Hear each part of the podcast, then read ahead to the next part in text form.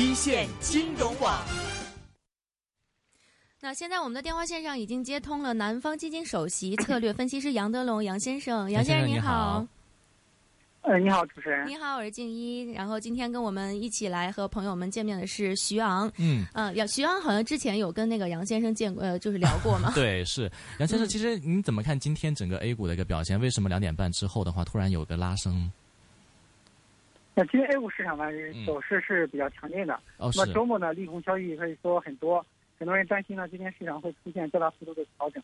但是今天呢，大盘是出现了低开高走的走势，收盘的时候各大指数都翻红，今天小盘股指数甚至涨了百分之三以上，就说明呢，现在市场已经到了一个非常这个强势的一个走势。呃，遇到利空不跌，该跌不跌的话，往往就是一个牛市特征。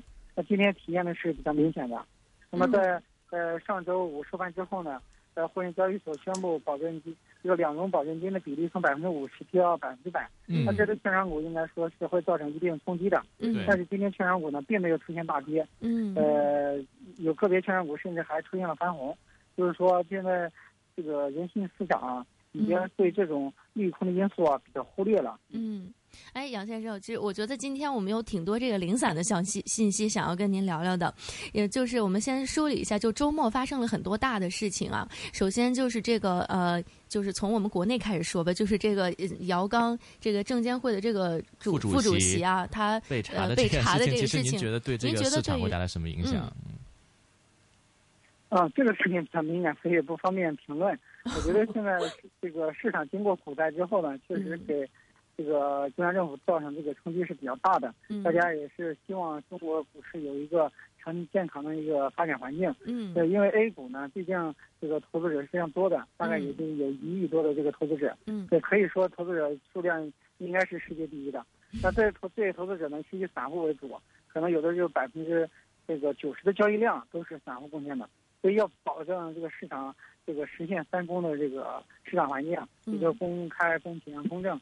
那就需要有这个完善的这个法律制度啊，然后有，呃比较好的这个机制。所以现在严厉打击一些呃内幕交易行为啊，呃打击一些这个，呃一些特权阶层啊，也是为了给市场营造一个好的环境。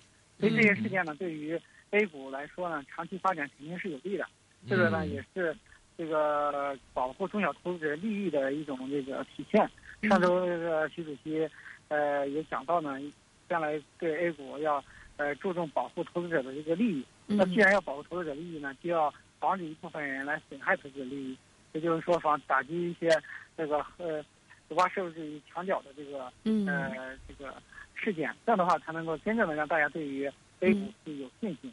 对，今年这个市场出现了大起大落，确实对于投资者的伤害很大。嗯。那现在市场可以说是拨乱反正，给给投资者一个交代之后呢，可能大家对于股市的后市啊更有信心。哎，这也是为什么在十一之后呢，市场出现恢复性上涨的一个重要的原因，就是说投资者从中央的这个举动来看呢，确实看到了希望。对，爱在深秋啊。对，其实我觉得这个消息出来，本来我觉得会对于一些投资者可能会哎觉得很失望什么的。但是今天看这个 A 盘 N 股 A 股的整个盘面还是挺稳健的，尤其是在后市，就是在尾盘的时候有一个这么高幅度的拉升，呃，并且就是两市的这个股票有出现了很多只股的这个呃上涨。我觉得可能大家对于这个。嗯，就是这个利空消息的扛事儿能力还是挺强的。那另外就是您看这个呃，在巴黎出现了这个枪击事件，呃，投资者的情绪会不会因为这个受到一些影响呢？会不会是影响到，所以影响到今天上午这个 A 股的呃走势不太明显？大家会不会有一个避险情绪的升温？虽然它是发生在欧元欧欧洲国家、欧洲经济体里面，但是也对我们 A 股会有一定的影响。哎，我觉得这个影响是非常那个小的，就九幺幺当时那个事件冲击，应该说比这个事件要大，大很多。但是当时对 A 股也没有造成多大的影响。我觉得主要的影响可能是通过，呃，今天晚上欧美股市会开盘，他们周一开盘的话，如果说出现大幅下挫，有可能影响到明天 A 股的这个开盘，这个会通过欧美股市来影响到 A 股。呃，这个因为毕竟呢，它在欧洲。发生在欧洲，给中国的关系并不大。呃，那这个事件呢，可能也是独立的事件，并不是说后续还会有多少连环的这个事件。嗯，所以它这个影响呢，会随着事态的这个呃发展呢，慢慢的这个淡化下来。呃，嗯所以我们也是密切的要关注这些事态变化，呃，希望呢这个事情这个到此为止，不会有更多的这种恐怖袭击。呃，那全球的投资者其实更多的是关注这个呃安全的一个局势。嗯那么对于资本市场来说呢，主要是影响到风险偏好，可能会导致一些呃避险资金流入到像黄金啊、美美元啊这些避险资产。嗯呃，那对于股票类资产会造成一定影响。但是 A 股的走势呢，和海外市场都是并不是非常相关，它的这个相关性没有港股那么强，所以 A 股的话更多的是内在的这个规律。呃，比方说从这个零八年，呃，到了这个去年年初，A 股一直都是走得很差，嗯除了零九年有一波上涨之外呢，基本上市场都是熊市的走势。但是嗯美股却是创了历史新高，嗯呃，这个日本股市是也出现了比较大的上涨，而在今年这个五月份之后，A 股出现两波断崖式的下跌，那么海外市场其实走的挺平稳的。嗯呃，那个美国三大股指近期还是反弹到接近前期的这个高点，最大跌幅也不到百分之二十。所以说嗯 A 股的走势其实和海外市场的关联度并不是很大。嗯，嗯对。不过我们看到今天整个那个就是国防概念股受到市场的一个关注啊，都表现不错。其实，呃，中国的一些国防的一些产品的话，在欧洲这边其实会进行这个出口，是不是？这个就对这个整个整个这方面的这个板块会带来一个比较不错的提振。呃今天表现好的主要是一些安防板块，嗯就是说中国的有一些上市公司做的一些呃安全保卫方面的产品，这个是出口到欧洲的，特别是呃这个呃法国啊也有这个出口。嗯嗯那么这一块大家关注度比较高。嗯那对于国防板块的炒作，更多的还是对区域局势的一个呃担忧吧。就说这种嗯地缘政治的紧张呢，往往会嗯引发投资者对于这个呃国防板块的一个投资热情嗯啊，这是一个主要的一个逻辑。嗯。是，那其实您目前来看，整个这个市场的这个短期来看的话，您觉得就是现在信心还是不错的，是吗？就大家对市场的信心还是不错的。嗯哼，其实现在大家就是说，投资者的信心已经有了一定的回升，嗯特别是从两融的规模在最近出现了比较好的上涨，就可以看出来，从九月初的九千亿已经回升到一万一千亿了，嗯这是真金白银的增加了两千亿，嗯这是投资者用用可以说是用脚投票的，那就说明投资者信心是逐渐的回来嗯，嗯哼，但是这这也嗯是管理层的担心，担心这个嗯杠杆加的过快的话，又造成将来造成踩踏，所以就是说对保证金的比例啊进行了一定的这个呃嗯上调。那今天整个权重板块的话，还是比较的疲软一些哈。你看到这个还是创业板呢，包括这个中小板的话，还是比较活跃一些。是的啊，现在市场这个上涨呢，更多的是一种恢复性上涨，所以它还没有到一个大幅提升的这种阶段，所以上涨的这个节奏啊没那么快。蓝筹股一启动的话，指数呼呼呼就上去了。现在来看，可能这个还没有这么快的一个嗯上涨，因为现在毕竟，呃，经历过了大灾之后呢，可能大家的投资者信心恢复是逐步的恢复。比方说，有的投资者在之前已经清仓了，可能现在建个两成啊、三成的仓位，也不敢说一下子建满。呃嗯，那正是在这种犹豫之中呢，市场呢才有更大的这个机会嘛。这种犹豫的时候，反而有可能会酝酿这个结构性的机会。嗯，嗯，那杨老师，其实我看今天盘面上这个传媒类的、计算机类的也都涨得挺好的。然后就是说，呃，这是一个方面啊。另一方面，我就是看到也有很多的分析员觉得，呃，大概大盘在三千五百五十左右这个点位的支撑比较强，所以总是在这个三千五到三千六左右这个区间震荡啊。呃，然后您觉得冲四千点还有望吗？因为上刚刚开始这个十月份以后就是涨起来的时候，大家觉得啊四千点不远了，但是呢，现在好像很多投资者又觉得四千点又有点遥不可及了。那您的观点呢？其实从九月底我们发布这个南方基金四季度策略报告的时候，当时就明确提出，就是呃季度呢 A 股市场否极泰来，再嗯迎来一个百分之三十的涨幅。嗯那当时大盘大概三千一百点左右，所以我们当时也是首先看到这个四千点。嗯，那当时应该说认呃大家认同度并不高，很多人还是担心四季度还会再次跌破三千。但是现在来看呢，就是说在这个券商股发动一波行情之后呢，大盘已经成功的这个占于这个上升到三千六百点，嗯突破了三千五百点这样一个压制，所以这个市场的人气呢已经被成功激活了。嗯这券商股上涨呢，这个也是我们最先这个推荐的，因为我们看到十月份是超跌反弹的行情，都是一些小盘股在上涨，但这些小盘股上涨呢，很难酝酿一个大大级别的行情。所以需要一个主流的板块来带动起来。那这个主流板块呢，我们认为就是说非券商莫属。嗯，就是现在券商股应该说已经完成了它的这个历史使命，再到呢大盘已经上升到一定台阶了，而且并且成功的实现了板块的轮动。我们也看到最近其他板块也开始出现了这个一定的机会，特别是成长股接过了这个上涨接力棒。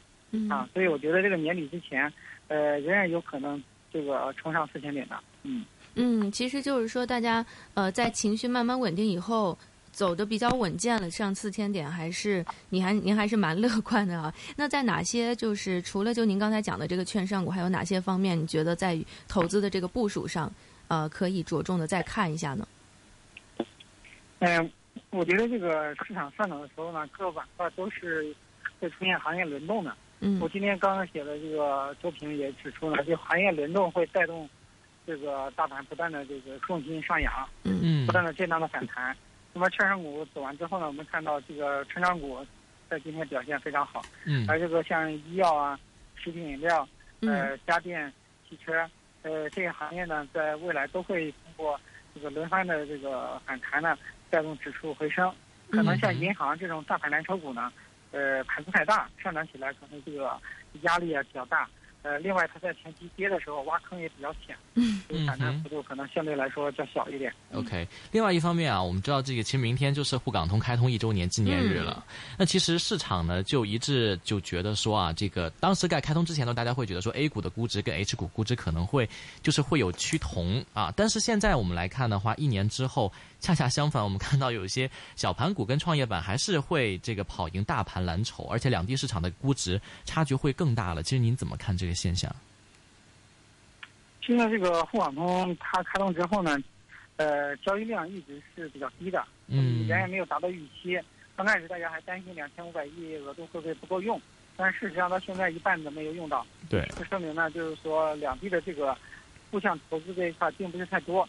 这可能有很多原因，一个原因我觉得当时开通的时候就看出来了，就是 A 股其实是散户为主的市场，大部分人的账户可能都是低于五十万的。嗯，很多只有五万到十万，而它这个呃港股通要求呢，这个 A 股投资者必须有五十万的资产才能够开通，这的话相当于把大部分这个中小投资者都排除在外了。嗯，所以就是说，它这个呃影响到这个成交，一旦成交量低的话，那可能会呃影响到这个两地估值的一个贴近。嗯，而这个港股呢，它和 A 股有很大的不同，就是它和海外市场联动是比较多的。嗯，就海外市场如果出现。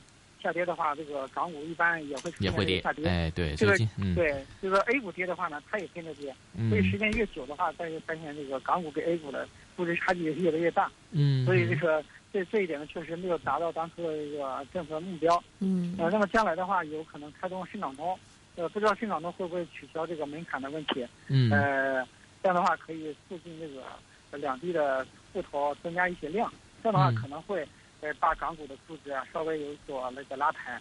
嗯哼，嗯，那所以目前来看的话，您觉得这个 A 股的这个估值其实也不算高，是吗？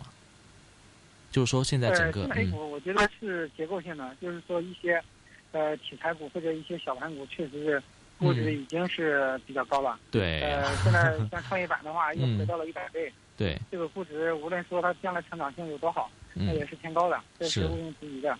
但是。呃，蓝筹股的话呢，估值上不能算高。嗯。呃，大部分蓝筹股的估值还在历史平均水平以下。是。特别是经过股灾之后呢，这个估值回归是比较多的。呃，所以我估计下一波成长股反弹之后呢，有可能轮到一些估值相对合理的这个蓝筹板块。嗯。可能不是一些大盘蓝筹，而是二线蓝筹更多一些。OK，对，其实我们现在呃，在另外一个话题啊，是关于这个呃内房企业的这种表现。我看到其实好久一段时间都没有感觉到哪个内房企业，然后让我们看到它转型也好，还是表现也好，就是能够在这个呃，就是呃市场上。令人比较振奋，而且现在呢，房地产开发商出现了一个集体出海的这种情况，就资金出海到海外投资去了，而且国内的这个房产好像也是剩余比例比较高，平均下来每一户就是户均下来都要都多出一套这样的一个数值。您觉得内房在接下来的一段时间里边，嗯，他们会不会就是比较令人担忧呢？他们这个表现上？现因为内房的表现呢，主要还是受到这个房地产行业现在比较低迷有关。嗯能看到，除了北上广深这一线城市，因为有刚性需求，所以这个成交相对活跃之外呢，呃，其他地方的这个成交都很差。那嗯房价也是，房价的话，只有一线城市房价坚挺，呃，二三线城市都出现了比较大的一个下跌。所以房地产的话，现在相当于结束了它的黄金的十年，现在开始出现比较大的一个调整。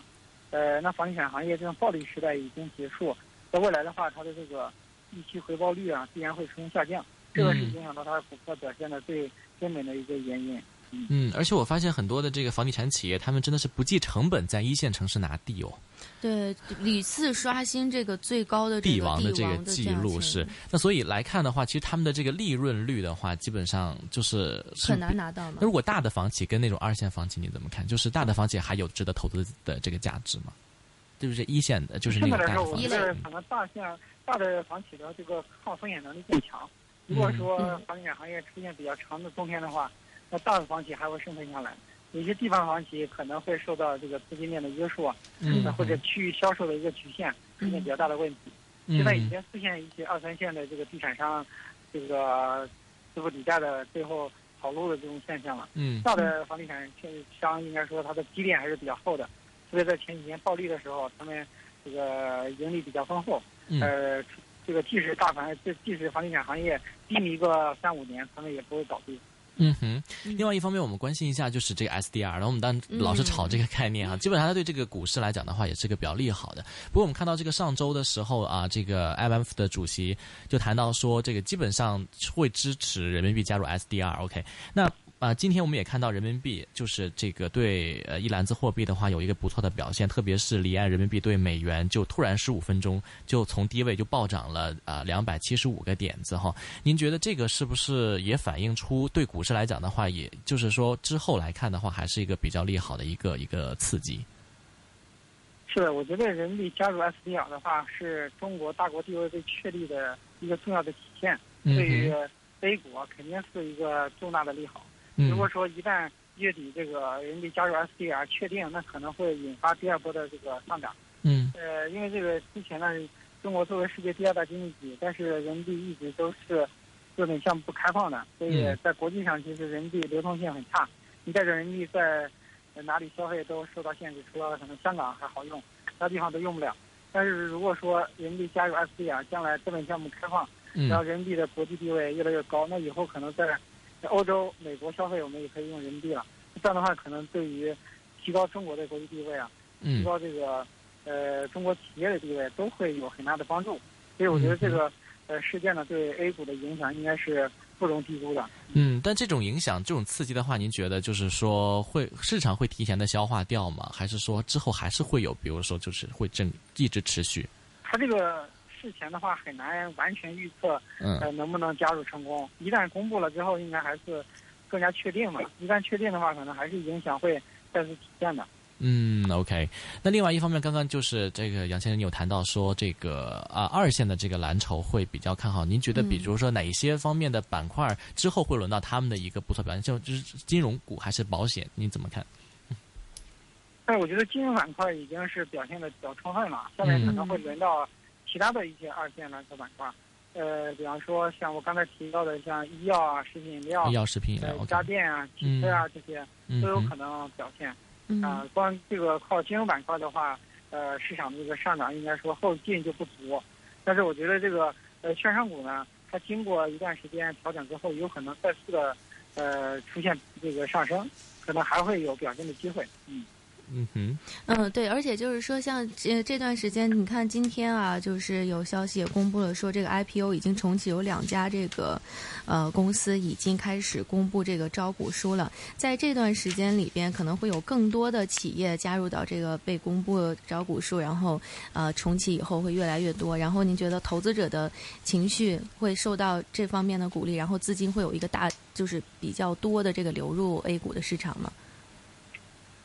那这个也是对于 A 股来说是一个这个利好的，嗯，因为之前会前引发一些资金对流入。嗯，之前都不是说 IPO 重启好像是对 A 股有有会有一些不太好的影响吗？您您觉得现在这个会不会其实不是那么回事儿？这一次是这样的，这一次情况和以往就不同。一个呢是 A 股刚刚经过股灾，这次这个 IPO 重启，相当于管理层认可了现在 A 股已经是呃恢复性上涨了，进入一个呃这个上涨周期了，所以才重启 IPO，所以它的信号作用是正面的。那另一方面呢是这一次宣布进行改革，就是说取消预售款。嗯，也取取消预售款的话，就是解决了这种呃打新对于大盘的冲击。以往的话，每次打新都要有几万亿的资金冻结。嗯，那这一次的话呢，就会相当于一定程度上解决了这个问题。嗯，先抽签后后打款，这样的话对市场的这种资金面的冲击是非常小的。嗯。嗯，对，所以说就是看这个未来这一段时间里，IPO 这个情绪能不能把我们这个 A 股在最后一个呃季度里边能够推上到一个比较好的这个节点。嗯哼，那另外一方面，我觉得市场的话，因为嗯哼，市场方面的话，我们有一个看。概念就看到，就这一次这个新股上市，呃，新股上市的话，其实您觉得他们的这个收益怎么样？就是说，因为看到其实之前就是 IPO 重启之后，其实新股上市第一年收益其实都并不是特别的好，所以您觉得其实整个新股的话有没有，其实有没有一个呃比较不错的一个表现呢？如果说要是买新股的话，还是说目前整个这个估值都还是比较低？就如果是新股发行的话，呃，这第一批这二十八家呢，还是用老办法。嗯，呃，所以呢，它的中签率仍然是比较高的。嗯，一些有资金优势的资金仍然会打新，并且这个新股发行价呢，还是受到比较大的限制，所以发行价格是偏低的。一旦上市，可能又会有资金爆炒，出现一个翻番的走势。所以打新的这二十八家打新的回报率相对较高。但是在新规则使用之后呢，呃，不需要预缴款，到时候变成了全民打新，只要你有股票市值，即使现在没有资金，也可以打新。抽签儿，你抽了之后再卖掉一部分股票买就可以了。所以这样的话，打新的中签率会提低，可能从现在的这个百分之一二降到这个千分之几或者万分之几。那这样的话，打新的收益率就大大下降了，可能这种资金优势啊就没有了。大有大资金的人打新，他也没什么优势。呃，他也是靠抽签儿来抽中，并且这个抽签中签率是很低的。我觉得打新就变成了这个。可以说是，呃，比较微利的一个事情了。嗯，好，那今天非常感谢杨老师能够跟我们一起来分析这个 A 股上的种种啊，令人就是值得关注的消息。嗯，然后非常高兴，这个徐阳今天也一起跟我们杨老师这个呃连线沟通。那我们下次节目再见。好的，再见。嗯。汇市焦点。